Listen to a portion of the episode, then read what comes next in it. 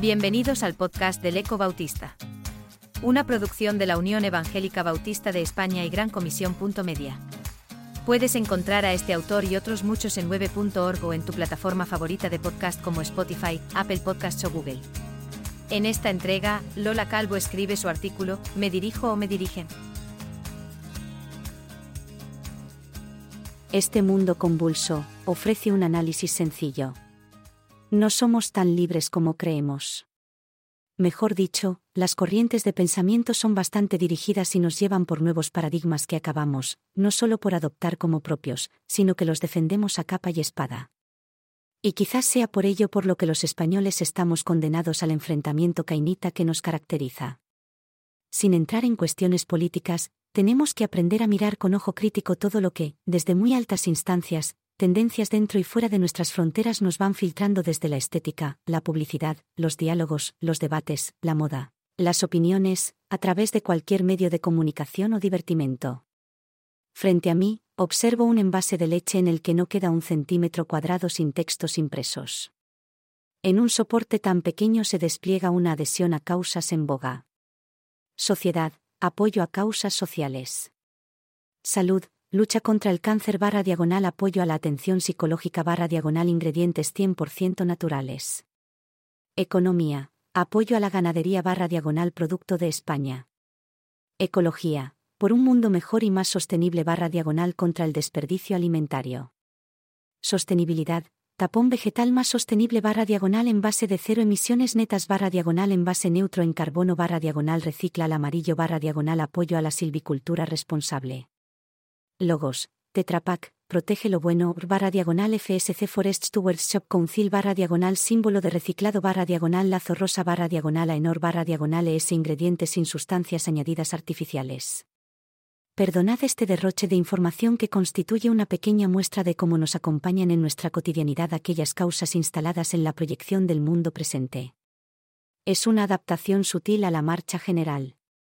A veces nos posicionamos en un argumento o nos abrimos a un flujo nuevo de pensamiento que nos parece fruto de nuestro propio descubrimiento.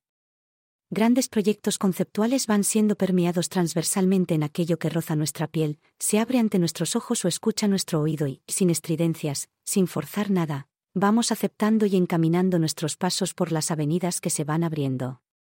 Nos van dirigiendo.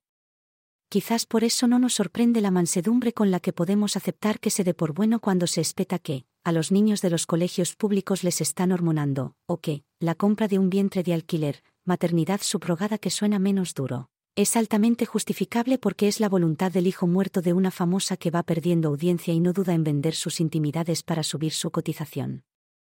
Así nos cautiva la maravilla de traer un niño al mundo olvidando el drama que viven muchas mujeres que, por necesidad, se desgarran entregando en manos de otros el fruto de su gestación. En este orden de cosas se encuentra la estrategia muy bien concebida de las fake news, noticias falsas o de esos mensajes humorísticos aparentemente inocentes y jocosos que ridiculizan a tal o cual personaje y socavan, fomentando fobias. La buena relación entre los seres humanos.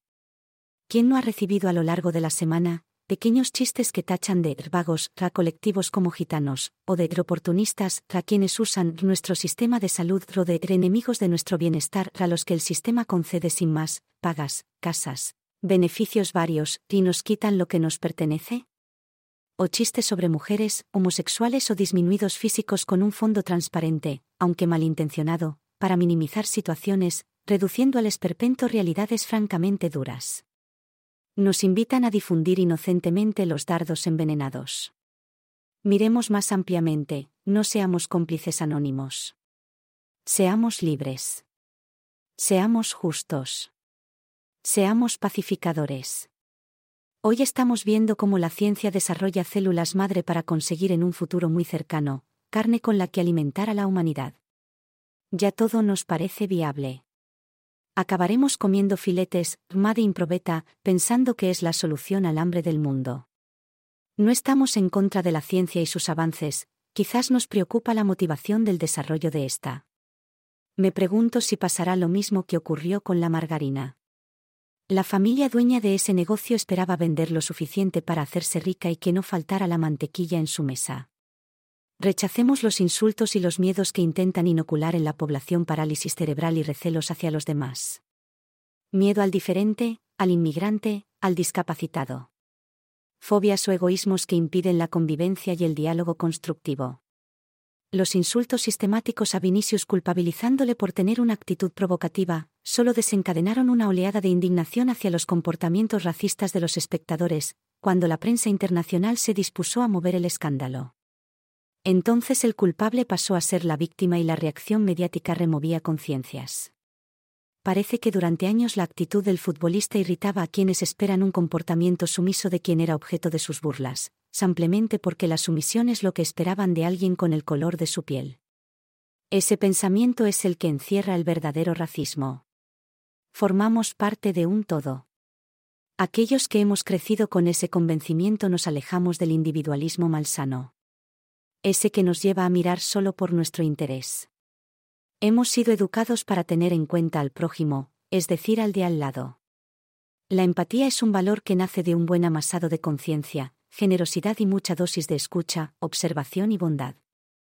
Y hemos creído que somos responsables y por lo tanto críticos.